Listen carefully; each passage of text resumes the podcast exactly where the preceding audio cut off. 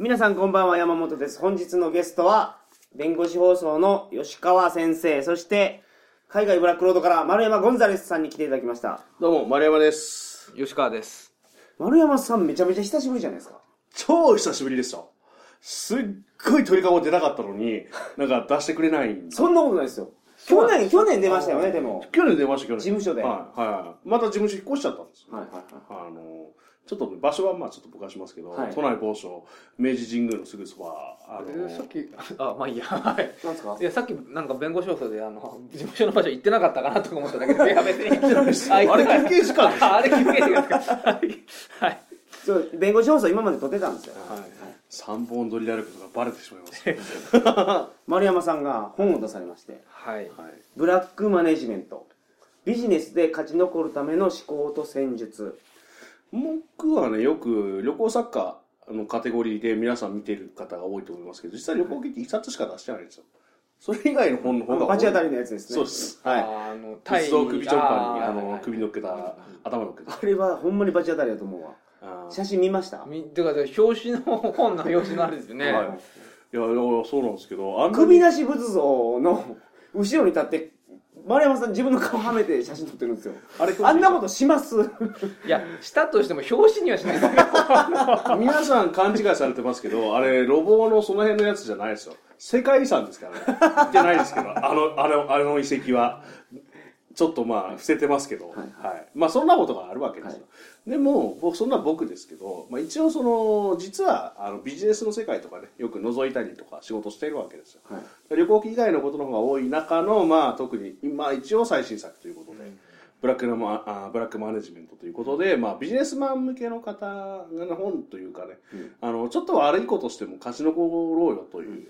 簡単に言うと、ヤクザうん。とかアウトローの人がなんかうまく使ってる仕組みを表の世界でも転用したら、君が普通でそのビジネスでうん。うまく役に立つのがこんなんがあるよこんなんがあるよっていうのをそうですね。ええ簡単に言うとそうです。あの、例えばヤクザの人たちがこんなことやってますよ。で、あの、例えばその前に、あの、こんな事例ある、あるよね。でも、ヤクザの人たちってこうやって解決してるよ。で、これ君たちに当てはまるとこうだよ。っていうような流れで書いてます、なるほど。全部はい。ビジネス書をやってる丸山さん、はい。そして裏社会との付き合いが深い丸山さんが書ける本えで、す吉川さんじゃないの？そこ。いやいやいやまあそうです、そうです。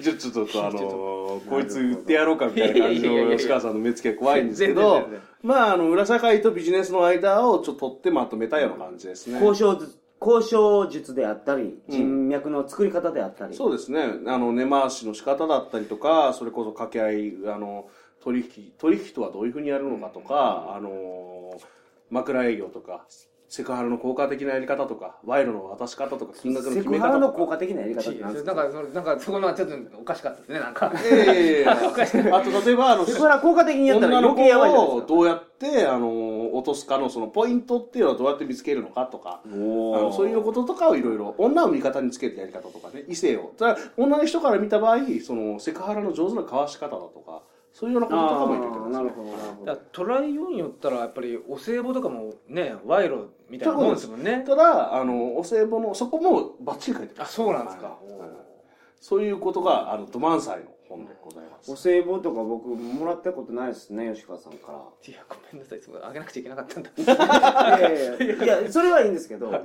年賀状がうん。吉川さんから元旦につかなかったんですよあこー。れ書いてなかったの違う。あの、違う。なんでそんなものすごい大きな声で違う書いてなかったなと去年僕出したんですよ、山本さんに。ただ、山本さん出さなかったでしょ、僕に。え？僕、去年山本さん出したんですよ。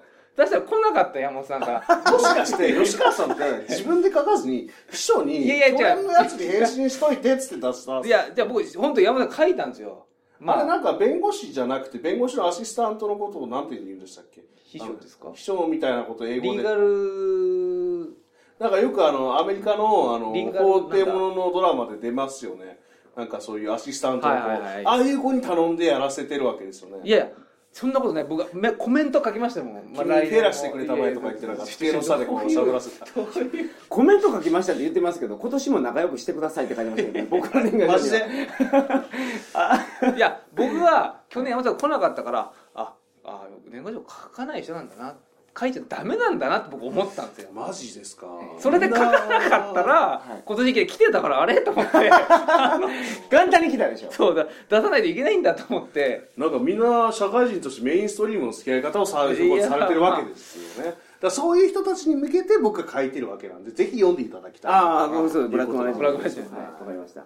ブラックマネジメント。今日は丸山さんに久しぶりに来ていただきまして、はいまあ、このブラックマネジメント関係の話をしていただく予定になってます、まあちょうど吉川さんもいるんでね。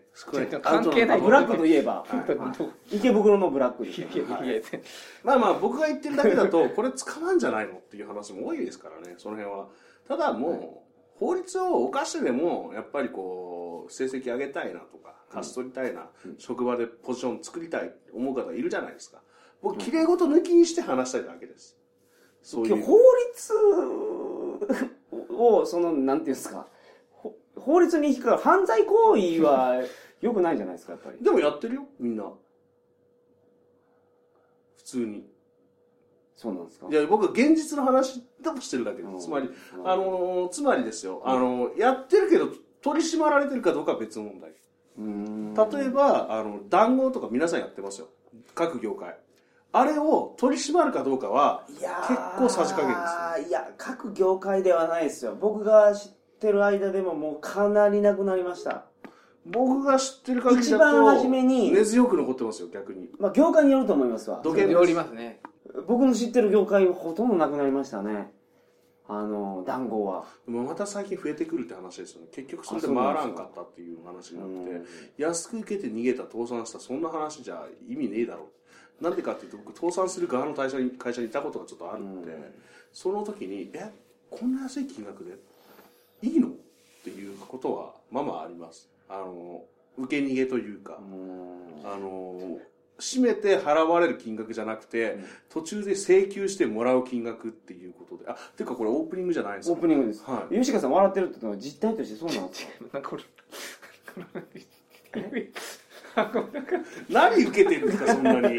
何笑ってるんいですか？やわかんない。なんかこれおかしいでこれ並べてるいいじゃないですか。えこれ机の上に今 AV があるから面い白いやおかしいいや確かに僕は女女優もののビデオで、あの DVD で吉川さんはちょっと性的な あのところがちょっと歪んでるなと思うやつじゃ将軍ないですか。将軍があるけどね。いやまあ気にしないようにしますすいませんちょっと。全然気にならないです僕は。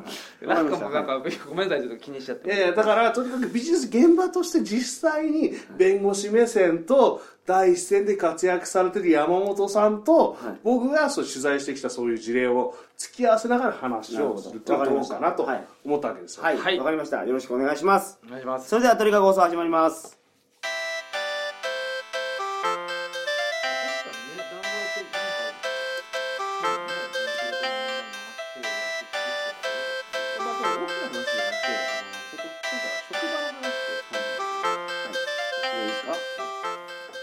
改めましてこんばんは。2013年2月22日金曜日鳥かご放送第372回をお送りします。番組に関するお問い合わせは info.tkago.net info.tkago.net までよろしくお願いします。はいやりましょう。よしっす。で、どうなんですか？マルサしてますか？皆さん。僕してないですね。僕もししてないです。ピュアピュアといえば僕のことみたいなまあ、仮にそうだとしても、山本さんが今、あの、今のポジションに上り詰めるまでに、はい。何人か踏んできてるはずですよ、絶対に。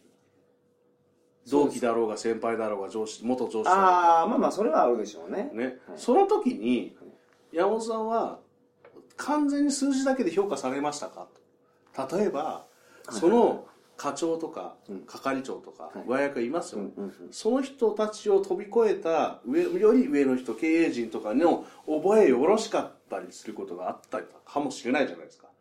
人によってはね。うんそういうまあ、特に山本さんなんかそうかなと思ってたんですけど、美味しんぼの山岡四郎とかそうですもんね。まあそうですね、車種にね、はいはいはい。気に入られてとか、そういう時にどうやって取り入るのとか、うん。あの例えばその社内におつぼねさんって言いますよね、い。わゆる、あの40超えてさ、あの未婚でもいらっしゃったりする方、そういう人たちってどうやって取り入ればいいのとか仲良くすればいいのとか例えばその女の人の場合上司がお尻触ってきたりとか飲むために迫ってくるとか、何かと理由つけては外に2人で、ね、出ようとするあの、出歩こうとするとか、そのどうかわせばいいのとか、まあ、それこそさどうしても落としたい会社ってありますよね、営業で。その時に、あのいくらほどのものをお包みすればよろしいのかとか、うん、担当者にちょっと枕営業仕掛けたい時どうすればいいのか、そんなのをまとめたのがこの本なわけですよ。えー、何があったけど。つまりそういうことです。それを僕はブラックマネジメントと呼んでるわけです。なるほど。はい。まあ、どうすればいいかと。まあ、枕営業に対してなんか、ダイレクトに書いてあるのあんまりないですね。確かに。賄賂とかもないですよ。賄賂の金額の決め方とか、上手なセクハラの仕方とかも、そういうのも。あと、それこそ、あの、おつぼね様をどうやって籠絡するかとか、上司にどうやって取り入れるかとか、そういう話。書いてあるんですね。そういうことばっか書いてます。これだって、結構、これ、本屋さんで言ってたら、本当に、ビジネスマンが買い見た目ビジネスマンですよ、ね、そうですよ。そうですよ、ね、だから僕帯に裏社会って単語打ちたくなかったんですよ普通に、あのま、そう今言ったような あの枕営業とか賄賂の渡し方とか金額の設定とか、付け届けってどういうふうにやるのとか、そういうのとかあの相手の上司に取り入れるのやとかキーマンを見てどうするとかそういうことばっか書いてるんですこれはあの例えば職場のあの僕おつぼね様とかに取り入れるのって割と好きなんですよ。鳥、はいはいはい、あの、どうやるのとか、あるじゃないですか。例えば、おつぼね様じゃなくても、まあ、それはまあ読んでいただければ、長いんでね、そこの文、うん。は。いはい、例えば、あの、僕が命名した中では、缶コーヒー外交ってあると思うんですよ。缶コーヒー外交。自分がタバコを吸わなくても、はい、喫煙所っていうのは喫煙所っていうグループが出来上がるわけですそこにタバコ吸わない人間はどうやって入るの？ってなった時に缶コーヒー持ってきゃいいですね、とかいう話ですねでそこで、じゃあどうやって入っていくのかっていうのが細かく書いてある。羨ましいですもんね。なんかね、タバコ吸ってるコミュニティってなんか、でも、吸わない人は。タバコと同等に、あの人たちにとっては、あの、コーヒーセットなんで、例えば、コーヒーの下に手紙をちょっと、あの、いつもお疲れ様です。あの、これ飲んで、あの、また、あの、いつものように頑張ってください。って書いた手紙を挟んで置いとく。悪い気しないですよね。でも120円しかかかってないですよ。うんで、後からこっそり来て、あれはどうなとか絶対言うじゃないですか。うん、そのタイミングで話したいことを話す。っていうようなことも缶コーヒー外交の一つとしてあるわけです。うん、缶コーヒーって非常に大事なキーワードになってくるわけですね。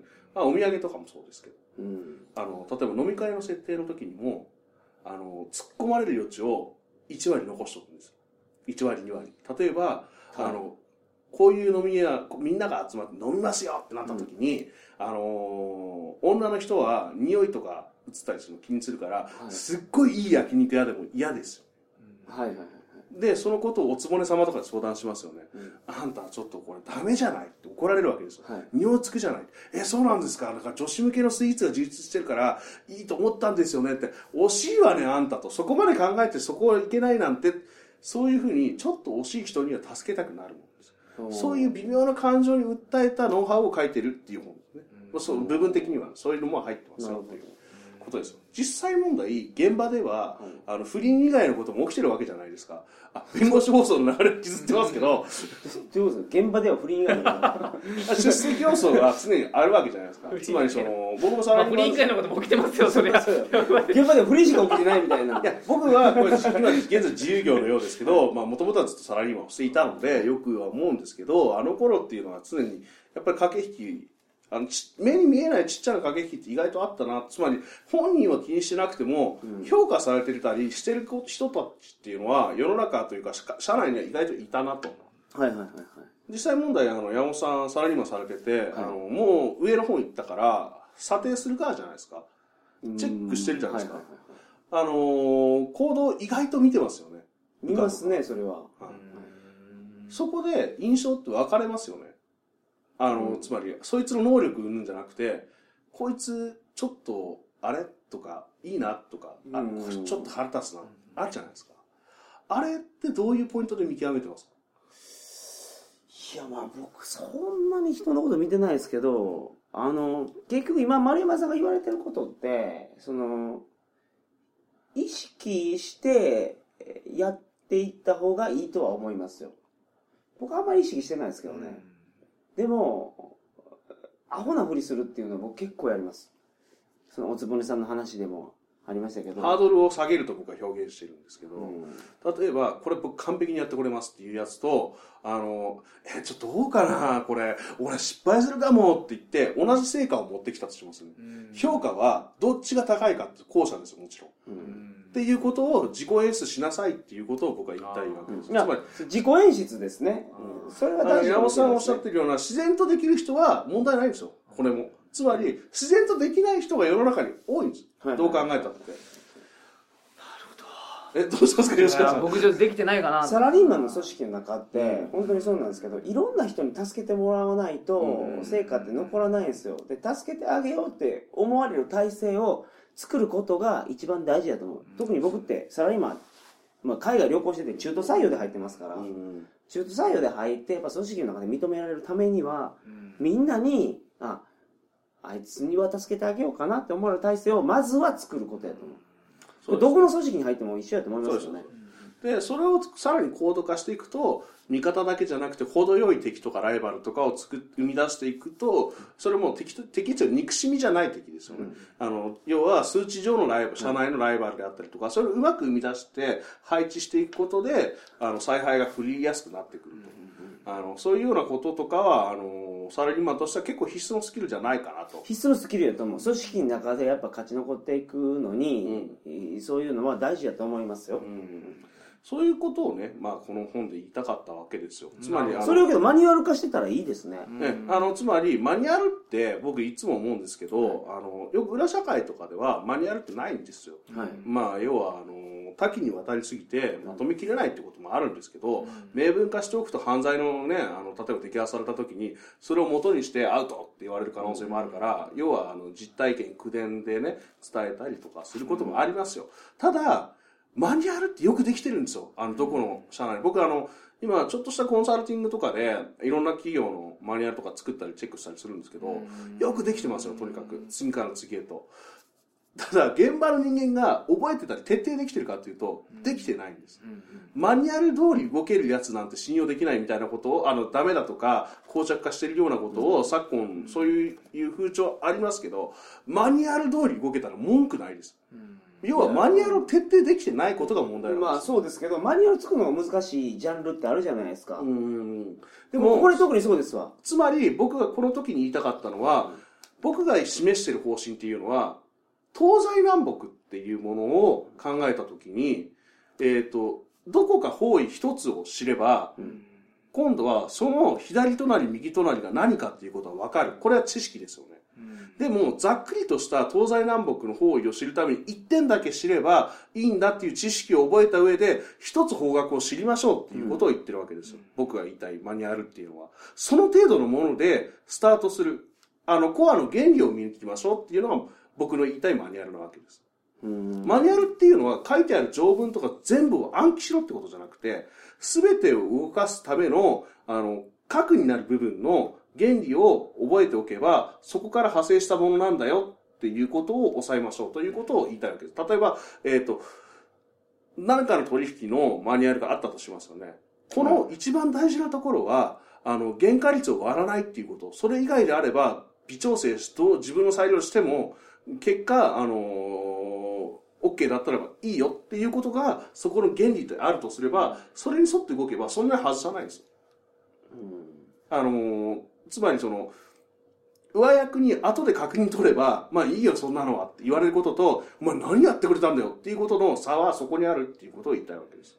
うん丸山さんが今回このまブラックマネジメントで書かれてることって、うんそれって例えば僕とかはあまり意識せずにやってて、うんうん。組織の中で生き抜く方法はこうした方がいいんじゃないかなっていうのをやってるけどどういうふうにやってるかって僕あんまり意識したことない、うんうん。それをマニュアル化してるっていうことですそういうことですねそうですよね例えばトップ選手のトップにしかできないことをマニュアル化したところで、いきなり新入社員それ読んでもできませんよねっていう話ですよ。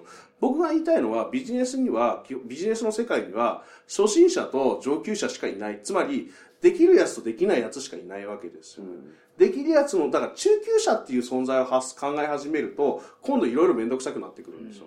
そうじゃなくて、できるかできないかなんですよ。基本的には。あの、数字を達成できるかできないか。だから、あの、自称中級者はいるけど、基本的にはできるやつとできないやつしかいないはずなんですよ。だから、できるやつはこうやってるよ、意識せずやってるよっていうことを、まだできない人たちに知ってもらいたいなという意図の方が強いですね。はいなるほど。うん。すっげえプレゼンしてる。ちょっと、いやいやいやいやまあ、口が乾いてきた。まあ、つまりそういうことなんですけどね。だから、あの、結構、人によっては、こんなの知ってるよっていうことの方が多いかもしれないですね。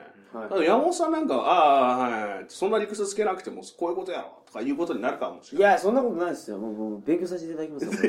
わうわものすごい勉強させていただきますまあそうですよね、確かに企業って言っても代表者とかね社長さんとかうん。まあある程度偉い人って割とこう難しいじゃないですか付き合うのって。うん。例えば取り入ろうとかうん。気に入られようと思ったら、その辺ってやっぱりなんかちょっと裏社会での、まあ、ね。あのーやり取りは応用できそうな感じはしますよね。だから挨拶がこうやって最後別れの挨拶までこうやりましょうみたいなことが書いてあるわけではなく、うん。そのところどころでこれは抑えましょうこれは抑えましょうっていうのは僕の言うマニュアルです。いやなんとなく分かりました、うんそこまあ完全にマニュアルができない感じはありますもんね、まあ、なんか。そういうマニュアルに対する言い訳は書いてます、うん。そういうことはね。それ僕の思うマニュアルってそういうことですか？らただっていう。礼儀正しいだけやれって言えばマニュアル化できるけれども、うん。その社長とうまく付き合いなんていろんな性格の人がいるわけで、うん。多分そんな一つ一つマニュアル化できないから、うん。多分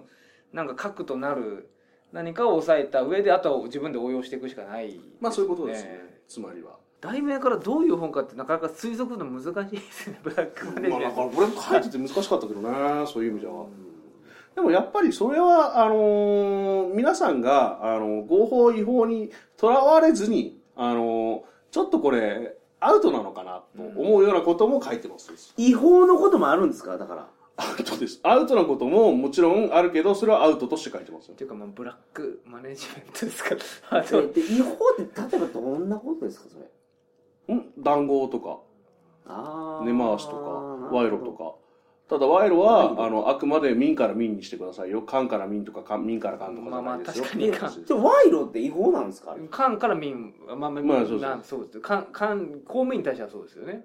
公務員に対してはね。あ民から民で袖の下渡すことに関しては別別に例えば名刺の下に1万円札つけて渡したってそれは違法じゃない違法じゃですよね。ないですよね。はい。うんっていうことは書いてますよね。つまり。あとは、あのー接待して、あのー取引企業、公的機関じゃないところ、おごったりすること別に違法じゃないですよね。うん。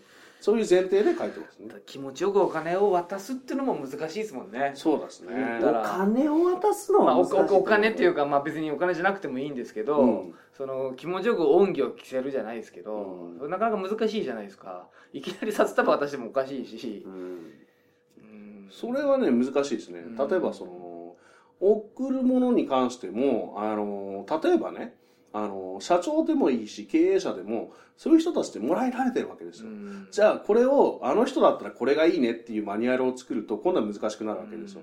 じゃあ、どうするかっていうと、僕の場合は、そういう人たちに対して、あの、もらい慣れている人たちに対しては、何を送るかっていうと、手間を送るんです。つまり、高いものでもなければ、安いものでもないけど、プレミアがついてたりとか、並ばないと買えないようなものを送ってあげることですね。そうすると喜ばれるわけです。い。や、もうそれはほんまそう思いますよ。海外に行くときにお土産でも、なんで、それ定期的になんでその子の LDVD を手に取って笑ってるんですか？送ってもらったなと思って。ザ・ラストパイパーとかね、定 C メールとかすいませんちょっとは話していいですか？気になりすぎちゃってすいません。まあ、できるサラリーマンって当たり前のことなんですよ。えだから海外で喜ばれるのって日本酒一升瓶とかすごい喜ばれますよ。わざわざ持ってきてくれたで海外に日本酒一升瓶持っていくのって大変じゃないですか、日本酒ってしかも手に入らないうんうん。地域とかありますからね、まあそれはそうですよね、まあ、つまりそういうことなんですよね。手間を例えばあの通販やってない並ばなきゃ買えないところを並んで買ってきてくれた。でもかかったのが1500円です、でも嬉しいじゃないですか、うん。そういうことをあの言いたいわけですよ。それってでも手間をかけろっていうマニュアルを作ればあの金よりも手間とかそういうプレミア感を演出しろっていうマニュアルがあればいいわけですよ。でもそれってできる営業も割と自然とやるかもしれないですね。相手のあの好みに合わせてはい。そういうことをそういうのって結構大事だと思う。ただあの意外と体系化されないんですよそういうのって。明文化もされないし、うん。うん、先輩がそういうふうにやってたからあれこれいいかなっていうような内容だと思いますね。あだって会社のマニュアルで付け届けとかお歳暮お中元のやり方とか書いマニュアル化されてるけどそういうふうにやれってことは普通書かないんです。うん。そういうのって結でも大事だと思う。できる人にとっては大事だと思う。できない人にとっては、あの、思いも知らず、思いもよらず、逆にあの、なんていうかな、あの、普通にこう、遅れずに出せばいいとか、ぴったりの時期に出せばいいとか、そういうことじゃないんだよ。っていうことを言いたいってことですね。これは読んでみるとはダメですねわからないですねいやー今日持ってきちゃったんでね、発売日直ぐらいの感じで持ってきちゃったんで、まだ皆さん読んで、読まれてない感じの、はい。ちょっとまあ読んでみて僕も売り上げが増えるかどうかああ、いやいやいやいやいや。試してみたいいとや吉川さんって結構営業でしてないかん立場じゃないですもんねそうですね、ほっといても来ますからね。どうなんでしょうねあのー、あれでしょ？この間のあのー六本木フラワー事件を裁いたのも吉川さんです。そんなの全然知らんけど さっきなんかあの本当に知らないこととして聞いてたぐらいで。あじゃあ、あのーあれじゃないですか。あの例えばあの関西ポッドキャスト連合の皆さんがなんかトラブったらあのそこをこう買って出て俺がっていやどうなってなんかそれなんかはいまあよくわかんないですけど ないっすかね？ないっすかね？弁護士さんが入るようなことないでしょうね。えさくらさんとかなんかないですか？弁護士さんが入るようなトラブルとか。あ俺に対して名誉毀損でいいあそれは大いにあるわ。まあそこは多分僕受けられないですわ。言っても。うん。さすが。この二人の対決を。いや僕はバックれますよまあさくらさんじゃ訴えても意味ないですよって話ですね あの弁護士費用だけかかりますよっていう話になっちゃいますね。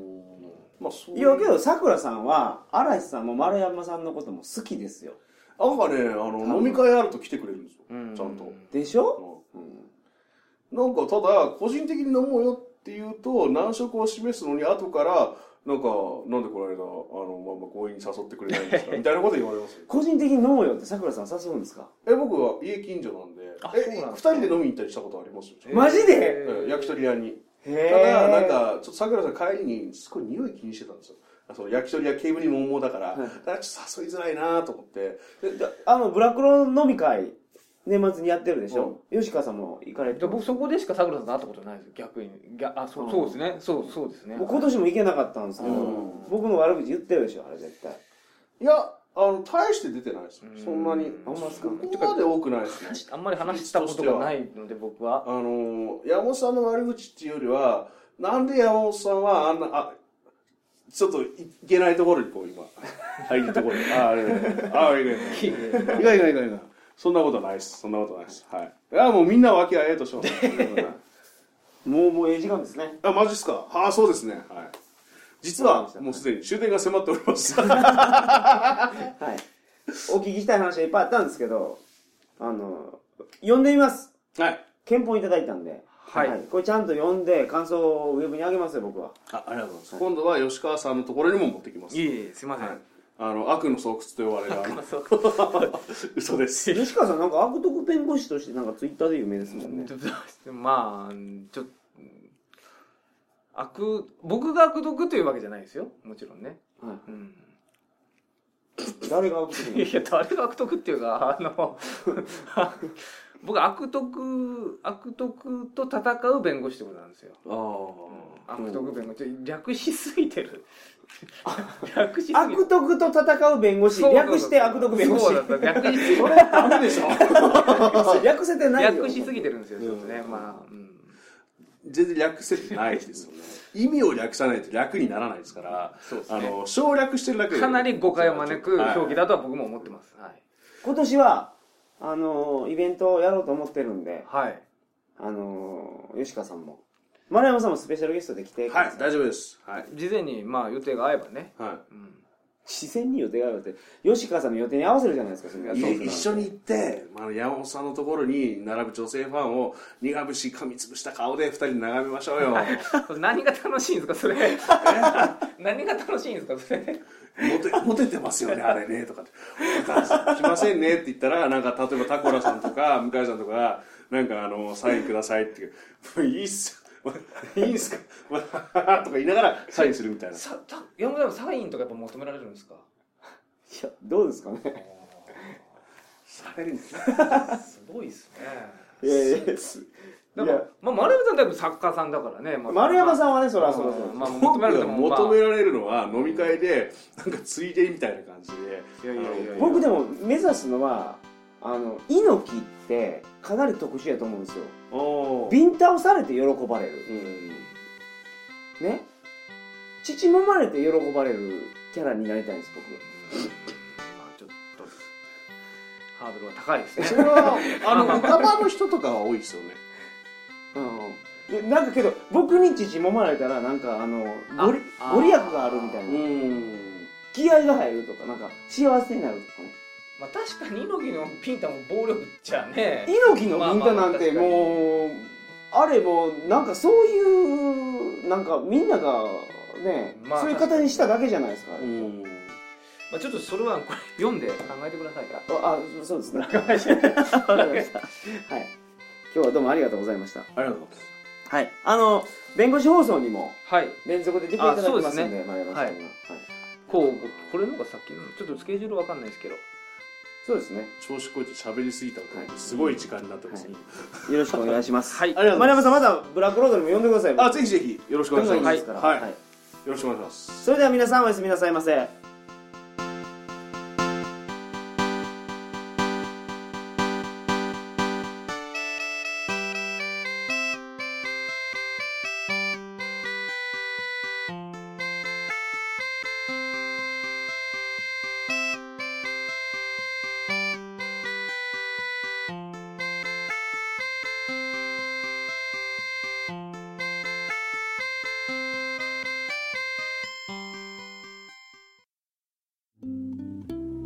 々の価値観が多様化した現代では多数の法令が制定されかつてないほどに法的紛争が多発しています。しかしながら弁護士が皆様にとって身近な存在であるとは言えません。現実の裁判に対する弁護士としての見解や架空の事例に対するケーススタディなどを通して弁護士という存在をより身近に感じてもらうことを目的とした番組。それが弁護士放送なのです。弁護士放送。